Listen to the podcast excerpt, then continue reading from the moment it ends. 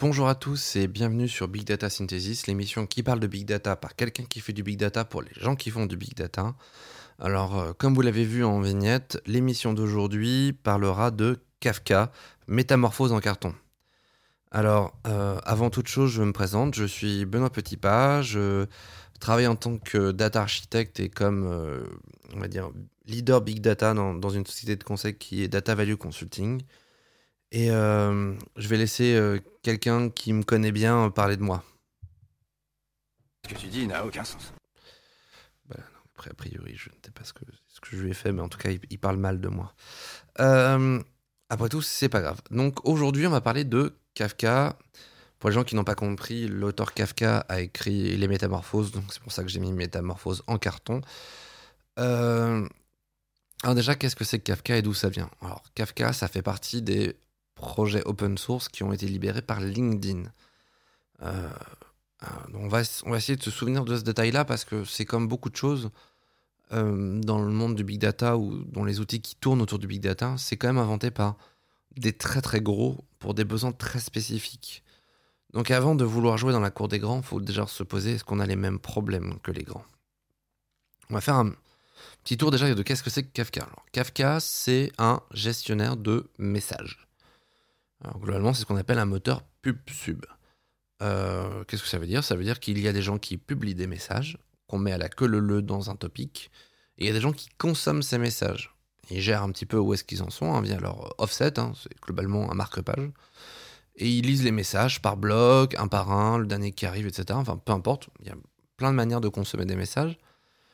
Mais globalement, voilà, c'est ça. Euh, L'intérêt, c'est que les topics, on, peut en, créer plein, euh, que c'est distribuable euh, via des brokers, etc., etc. Enfin bref, c'est hyper intéressant. Euh, c'est quelque chose qui permet de transiter de la donnée de manière massive et hyper sécurisée. Un autre point qui est intéressant, c'est que l'écriture des messages ne se fait pas en RAM. Pour les gens qui ont l'habitude de, de RabbitMQ ApacheMQ, généralement les messages sont quand même assez lourds, on n'est pas loin du méga. Euh, on est en plus en RAM, donc si jamais on a une, machine qui s'éteint, on a perdu des messages, etc., ça peut être compliqué. Euh, notamment quand on commence à faire du, transit web, hein, pour ceux qui, ont fait quand on a beaucoup de messages et qu'on veut pouvoir le gérer de manière asynchrone, euh, c'est bien gentil, mais si on, met, si on temporise que dans un RabbitMQ ou dans un ApacheMQ, euh, le jour où votre machine elle plante pour une raison X ou Y, le gars qui s'est abonné, qui est plus abonné, enfin, il y a des choses qui peuvent être assez complexes à gérer. Là, l'intérêt de Kafka, c'est que ça écrit sur du disque. Alors, c'est une manière d'écrire en séquentiel sur du disque, ce qui permet d'écrire des messages qui sont très faibles. Hein. On est vraiment sur une clé valeur, hein, autour de 8 kg le message, qu'on écrit très très vite les uns à la suite des autres. Donc, ça permet d'avoir une écriture rapide. Euh, on, est, distribué, donc c'est, on est particulièrement résilient à l'encaissement de nombreux messages. Euh, il y a énormément de choses qui sont vraiment très très intéressantes. Un autre point qui est très positif, c'est la décorrélation complexe entre le produ producteur et le consommateur. Le, producteur produit de la donnée, le consommateur consomme de la donnée. Entre les deux, ça ne communique pas. L'un n'est pas interdépendant de l'autre. Ce qui fait que demain, euh, si le consommateur a envie de consommer les données de manière différente, il fait ce qu'il veut. Si le producteur veut changer les données, il change les données s'il veut. Bon, on comprend tout de suite que ça va poser un petit problème. Mais ça, c'est autre chose. Un, autre point important, c'est que c'est juste un broker de messages. Et il propose des API dans tous les langages. Vous pouvez faire du, vous faire du, du, Kafka, du Kafka en Python, en Java, en Scala. En, je pense qu'il y a même un C++ si vraiment vous voulez vous, vous la péter. Enfin, vraiment, pour l'avoir pas mal utilisé, je pense que c'est vraiment un outil extrêmement performant. Euh, et. Euh, et c'est vraiment quelque chose que, euh, pour l'avoir utilisé dans, dans, dans, pas mal d'endroits, soit chez des clients, soit sur des POC ou même en interne, c'est quand même. C'est un outil extrêmement puissant. Par contre, et c'est pour ça que je parle de métamorphose en carton, il euh, y a un certain nombre de points négatifs. Déjà, la sécurité, c'est en carton. Alors certes, avec la version 09 ou la 1, ils ont mis le SSL en place. Euh, mais alors, par contre, c'est Euh, c'est loin d'être complètement positif et le SSL, c'est juste pour l'intégration. Ce qui est stocké en disque, bah, c'est pas crypté, quoi. Vous pouvez pas encoder les données qui sont dessus. En même temps, c'est un peu logique. Hein. On rappelle, c'est LinkedIn qui le fait. Elle fait ça pour stocker tous les messages et tous les événements qui sont faits sur LinkedIn, temporisés avant de pouvoir les gérer dans ses systèmes de gestion après. Enfin, c'est monstrueux, on n'imagine pas la quantité de données qu'ils doivent faire. Ils peuvent pas se permettre d'encrypter les données, c'est beaucoup trop complexe. Et puis les données qui transitent, c'est des données qui ont été données par le client. Il n'y a rien de. Il y a rien de, quand je il y a rien de confidentiel. Euh, vous avez changé votre CV, vous avez mis à jour euh, un, nouvel, outil, vous avez un lien complémentaire. Il n'y a, rien de, y a rien de secret là-dedans. Vous n'êtes pas en train de faire transiter des secrets d'État. Et donc là, encore une fois, comme j'en parlais sur le big data, l'important c'est parfois de te souvenir d'où vient l'outil pour en comprendre les limites. Donc clairement, la sécurité, c'est aux fraises. Si vous voulez faire transiter de la donnée sur Kafka, pensez que ces données-là, elles ne doivent pas être des données sensibles ou à caractère personnel, euh, parce que ça peut être compliqué. De la même manière, c'est un, un outil qui est censé être très simple à utiliser, et donc ils n'ont pas mis en place des énormes surcouches. Enfin, ça avait pas mis une énorme surcouche, notamment en matière de tout ce qui est production, enfin tel que le conçoit une entreprise française. C'est-à-dire qu'il y a très peu de choses sur le monitoring. On n'a pas un joli outil graphique où on peut voir euh, oh là là, telle queue elle est tombée, etc. Parce que ça n'a aucun sens. Soit la machine elle est tombée, soit la machine elle n'est pas tombée. Puis si la machine est tombée, vous avez déjà vos métriques euh, Linux à les récupérer. Donc globalement, il n'y a aucun, euh, il a aucun plugin ou il n'y a aucun élément pour vous, on va dire, pour aider à, à la mise en production de, Kafka. Donc ça demande parfois l'utilisation de plugins trouvés sur le net open source, sur... Euh, enfin, souvent, voire même du développement ad hoc, c'est pas forcément optimum. De la même manière, bah, c'est très mignon la séparation entre le producteur et le, le, consumer, mais le jour où le producteur il change ses données, le consumer il n'est pas au courant. Vous avez potentiellement, euh, vous avez potentiellement pas fait de contrat de service puisque vous n'êtes pas en point à point. Euh, donc euh, juste ça a changé et comment vous le gérez? Alors là, vous commencez à rentrer dans des choses plus complexes. De la même manière, vous devez être sûr que le message qui a été envoyé a été consommé. Vous voulez faire de la transactionnalité via Kafka. Donc euh, vous dites, tiens, je t'ai envoyé ça. L'autre répond, ouais, je l'ai bien reçu. Ouais, j'ai bien reçu ce que tu m'as dit que tu l'avais bien reçu. Et on fait trois topics pour échanger une donnée. Et là, on commence à rentrer dans le vif du sujet. À partir du moment où vous voulez l'utiliser d'une autre manière que celle qui a été prévue par LinkedIn à la base, c'est de la merde. Mais c'est de la merde, c'est du carton en boîte, quoi. C'est-à-dire que là, on, est quand même en train de se dire profondément, euh, bah je vais, par exemple, moi j'ai vu, j'ai vu des entreprises qui m'ont dit non, non, non, mais moi je veux faire ça tout par Kafka va faire un Enterprise Databus via Kafka qui va permettre de passer tout, et tout passera par Kafka automatiquement et obligatoirement. putain, ils sont tombés sur la tête. Parce qu'en fait, les contrats de service, quand on avait une modification du contrat de service, on le publiait sur un topic spécialisé, etc. Donc on était obligé de créer un consumer, côté consumer, qui lit la file du contrat de service, qui vérifie que ça a changé, pour arrêter le consumer qui lui consomme les données qui, ont été modifiées voire même on ne coupe pas l'ancienne file, on crée une nouvelle file avec le nouveau contrat de service. Mais on commence à rentrer dans des délires. Sans compter la transactionnalité. Non, non, non et non. C'est fait pour faire de l'asynchrone. Ce n'est absolument pas fait pour faire de la transactionnalité. On n'échange pas de la donnée transactionnelle via Kafka. C'est un ordre. Voilà. Et toute personne qui me dira le contraire a un sérieux problème de simplicité. C'est un Shadok.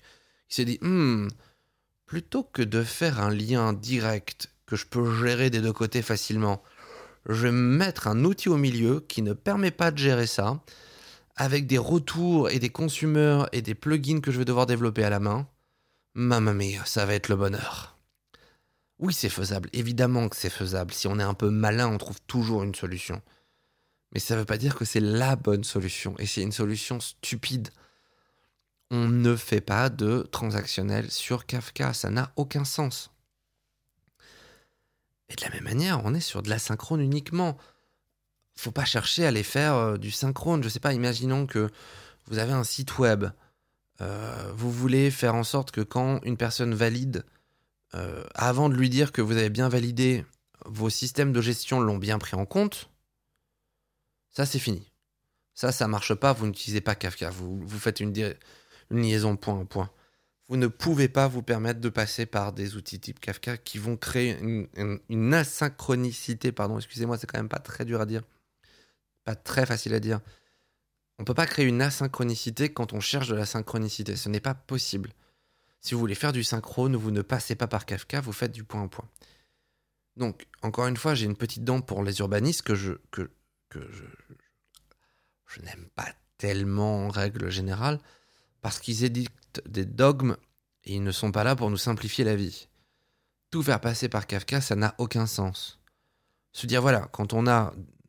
Si on est dans le cadre d'usage de Kafka, c'est-à-dire arrivée massive de messages, euh, en plus que je ne peux pas prévoir, c'est pas euh, j'arrive, euh, j'ai un Tera tous les mois qui arrive comme on fait aujourd'hui, euh, comme on fait souvent. Non, non, là, c'est des gens qui se connectent à la plateforme, ils envoient des trucs, ça. Je peux pas gérer la quantité de messages qui va m'être envoyé. Je gère tout en asynchrone parce que j'en ai trop pour mes serveurs et je vais pouvoir gérer ça un peu différemment. Et en parallèle de ça, c'est pas de la donnée sensible qui transite. Ouais, Kafka, ça peut être une très bonne chose. En fait, quand est-ce que vous avez vraiment besoin de Kafka aujourd'hui? Bah, Si vous avez beaucoup, beaucoup, beaucoup, beaucoup de messages qui sont passés. Euh, notamment aussi, ça peut être un autre point, c'est si vous avez besoin de, euh, vous avez besoin de, temporiser, vous avez besoin de temporiser parce que vous avez par exemple, euh, je vais prendre un exemple un peu bête, mais vous avez des logs qui sont produits très régulièrement par les différentes personnes. Vous en avez besoin pour alimenter votre big data et vous voulez pas faire d'alimentation directe. Or, le problème, c'est que votre quantité de logs à stocker côté serveur web, elle est très faible parce que ça s'encombre très vite. Bah là, typiquement, Kafka, c'est fait pour vous. La log, vous allez en cracher des, je des quantités astronomiques. Vous collez tout dans Kafka. C'est consommé le soir par le big data qui va faire ces trucs de data science pour pouvoir en tirer quelque chose. Voilà, utilisez Kafka dans ce cas-là. Ça va vous permettre de temporiser, ça va vous permettre de gérer. Si jamais quelqu'un a besoin de lire les logs en parallèle de manière rapide, ça peut être très utile. Encore une fois, le- les architectures de type Kappa, j'en ai un peu parlé la dernière fois euh, dans une émission précédente. Euh, on met Kafka devant justement parce qu'on va avoir des gens qui vont le consommer tout de suite. Donc ils vont se brancher sur la file Kafka, ils vont consommer le message euh, les uns à la suite des autres extrêmement rapidement parce qu'ils ont besoin de chaque message pour être traité. Ou en petit cas, en, en petits groupes de messages. Et à l'inverse, le big data, lui, va récupérer des, volumes énormes de données pour pouvoir les traiter de manière intelligente et rapide. Encore une fois, le big data, c'est fait pour faire des batchs de gros fichiers. Donc, si on, si on, alimente un, fichier avec ce qu'on vient de lire, bah voilà, là, on, les a, nos chunks de 128 mégas euh, par jour. Ouais, 228 mégas. Euh, on- donc, effectivement, là, ça a du sens. Mais encore une fois, si jamais les données qu'on transite ne sont pas des données sensibles ou personnelles. Sinon, bah, en fait, on ne peut pas garantir la sécurité des données personnelles comme le recommande la RGPD avec l'encryptage des données sur le stockage. Ça, on ne peut pas le garantir, on ne peut pas le faire. Ou alors, ça implique de devoir, faire un mécanisme d'encryptage avant, au niveau du producteur, avec un partage de clés au niveau du consumer qui, lui, lit avec la clé. Euh, c'est claqué au sol. Enfin, faites pas ça, quoi. Donc, euh, vraiment, faites pas ça. Donc, encore une fois, je vais, je vais faire une émission très courte. Je vais essayer de les faire plutôt maintenant aux alentours d'un quart d'heure, 20 minutes, grand max. Pour résumer, Kafka, c'est très bien pour ce que c'est censé faire. C'est-à-dire temporiser des gros volumes de messages pour des consommations potentiellement différentes avec des messages qui vont peu changer. hein. Les logs, on n'a pas de raison de les modifier toutes les, toutes les 4 matins. Et pour faire de l'échange de données euh, non personnelles, non sensibles, de gros volumes de données, et, euh, et dont on veut être sûr de tout garder, et, et, disons, qu'est-ce que je voulais dire? Et voilà, pour un usage, euh, pour un usage, on va dire, comment je pourrais dire? Pour un usage asynchrone. Voilà, c'est le mot que je cherchais, pardon, excusez-moi, j'ai un petit peu repris mes esprits. Et dans ces cas-là, Kafka, c'est le meilleur outil, mais vraiment, c'est la Rolls-Royce euh, de l'échange de messages. Si demain vous le mettez en cadre d'urbanisme, en mode les données d'une base de données, elles vont transiter par Kafka pour être consommées par les autres, non, non, non, jamais, jamais, jamais, jamais, jamais, jamais, jamais. Vous faites des contrats de service, vous envoyez des fichiers via un FTP classique, ça fonctionne bien mieux. Vraiment, on va, éviter beaucoup, beaucoup de problèmes et de temps perdu. Alors, je vais juste en mettre une petite là, euh, pour euh, Kafka Streaming et Kafka Connect. Euh, en gros, Kafka Streaming et Kafka Connect, c'est une surcouche. Alors, Kafka Connect, c'est assez simple, hein, c'est juste un, petit répertoire de connexions de telle manière à ce que les connexions entre les différentes sources se fassent plus simplement. Donc en gros, euh, je sais que telle source produit de la donnée, telle source consomme de la donnée, etc. etc. Et euh, Kafka Streaming permet de euh, faire des transformations de données. En gros, l'idée, c'est les données, par exemple, de log, elles arrivent sur un topic particulier. J'utilise Kafka Streaming pour... Bah, en fait, potentiellement, j'ai du CPU qui me sert à rien. Je fais beaucoup de stockage, mais je fais pas beaucoup de CPU. Bah, J'utilise le CPU que j'ai sur mes machines pour euh, transformer les données, je sais pas, moi, enlever ce qui me sert à rien, faire les agrégations qui vont bien, et je les republie sur un autre topic que peut-être un, un consumer, lui, lit et récupère. Donc voilà à quoi ça sert. Dans les faits, ça a l'air très joli. Euh, pour l'instant, je ne l'ai pas vu tourner en prod. Ça m'a l'air d'être quand même très gadget. Euh, globalement, si vous avez une usine plutôt à produire du consumer ou du, du produceur, en utilisant des outils type euh, TL, euh, je me souviens que Talen pouvait le faire, etc. Je pense que c'est clairement préférable à utiliser des bizarreries dans ce cas-là. Surtout que ça implique que vous avez une étape de transformation qui est pas forcément monitorée de la même manière. Enfin bref, on, est sur un mélange des genres que je trouve assez bizarre et c'est comme si RabbitMQ vous proposait de faire de l'ETL. Enfin, je, trouve ça étrange. Alors je sais que le le fait, donc pourquoi pas hein, je je suis pas je suis pas choqué c'est une manière de compenser l'oxtage puisque globalement euh, si c'est juste pour récupérer de la log et de la, mettre sur une base de données bah globalement on a l'oxtage et ça marche bien euh, ça lit euh, ça ça découpe ça fait quelques transformations et filtres assez simples et ça le pousse où, ça va où ça veut bien aujourd'hui avec Kafka Connect et Kafka Streaming vous êtes capable de faire la même chose maintenant je suis pas sûr que euh, ce soit fondamentalement fait pour et est-ce que ça fonctionne bien, ça j'en sais rien. Donc euh, je recommanderais pas leur usage. Ou en tout cas, je, je recommanderais de d'étudier avec parcimonie et de, de, pousser le bousin à fond sur un vrai POC. Euh, donc pas un POPOC avec 200 kilooctets de données, hein, mais un truc qui envoie du 2 Tera par jour de données et on regarde comment ça fonctionne. Enfin, en gros, euh, aller faire un test aux limites, quoi. On va faire cracher la machine pour voir quand est-ce que ça plante, histoire de connaître véritablement l'architecture et comprendre véritablement comment fonctionne le bousin. Donc moi, c'est comme ça aujourd'hui que je l'envisagerais. Donc Kafka, ça marche bien euh, pour temporiser de la donnée, euh, non sensible, non personnelle, pour des besoins asynchrones, c'est formidable.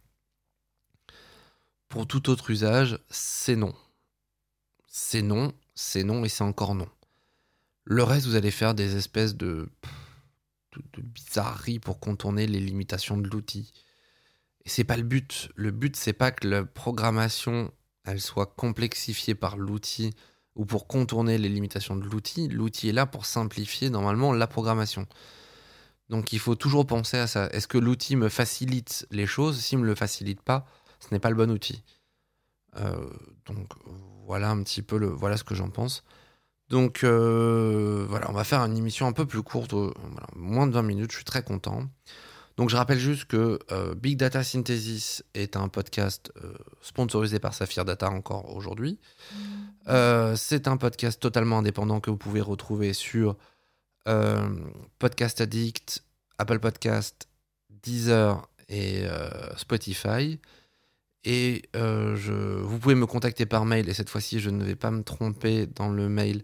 C'est benoît.petitpas.saphir-du6data.fr. et je vais me flinguer pour avoir dit tirer du 6. Euh, voilà, n'hésitez pas sinon à me contacter sur, euh, sur LinkedIn ou sur euh, Twitter, Benoît Petitpas. Alors je ne sais même plus quel est mon quel est mon arrobase. Je, regarde ça en direct. On est sur une émission totalement interactive, ça fait complètement plaisir. Comment c'est-il que je m'appelle? Benoît underscore petit pas. Voilà, c'est mon arrobase, ce sera plus simple de, de rechercher comme ça. Euh, voilà, donc sachez que euh, je vous fais des bisous, que je vous adore, et je vous dis à la prochaine. Ciao